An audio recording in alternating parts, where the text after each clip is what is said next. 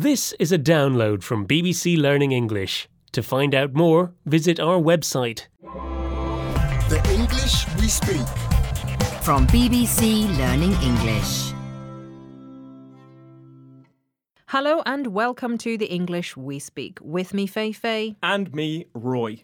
In this program, we have an expression to describe when someone is very tired and has used all their energy. It can also be used for things when they're out of battery or fuel. Speaking of which, Roy, you look exhausted. Thanks, Feifei. Do I look that bad? I do feel tired, though. Roy, you look like you're running on fumes.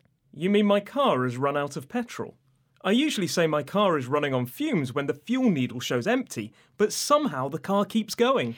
Yes, the phrase running on fumes does relate to cars, but we also use it to talk about people.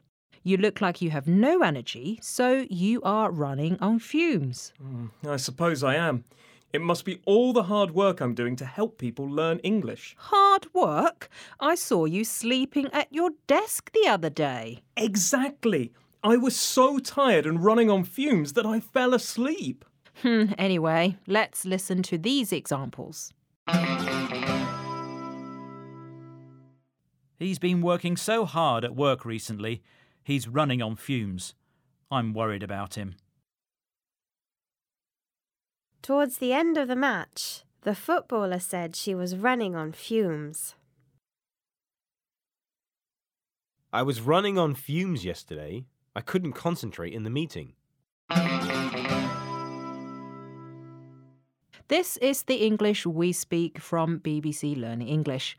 We're talking about the expression running on fumes, which describes a situation where you have no energy but you keep going. So, why else are you so tired? Well, I have a baby and he cries a lot. I spend all night looking after him, so I have no energy. Ah, that makes sense. Why didn't you call me to say you'd be in work later? Well, my phone was running out of battery. It was running on fumes. Sounds like everything in your life is running on fumes. You, your car, your phone. True, but I'm really impressed you compared me with a car earlier.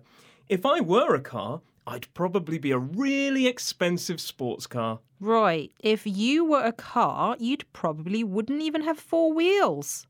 Bye. Bye. The English we speak.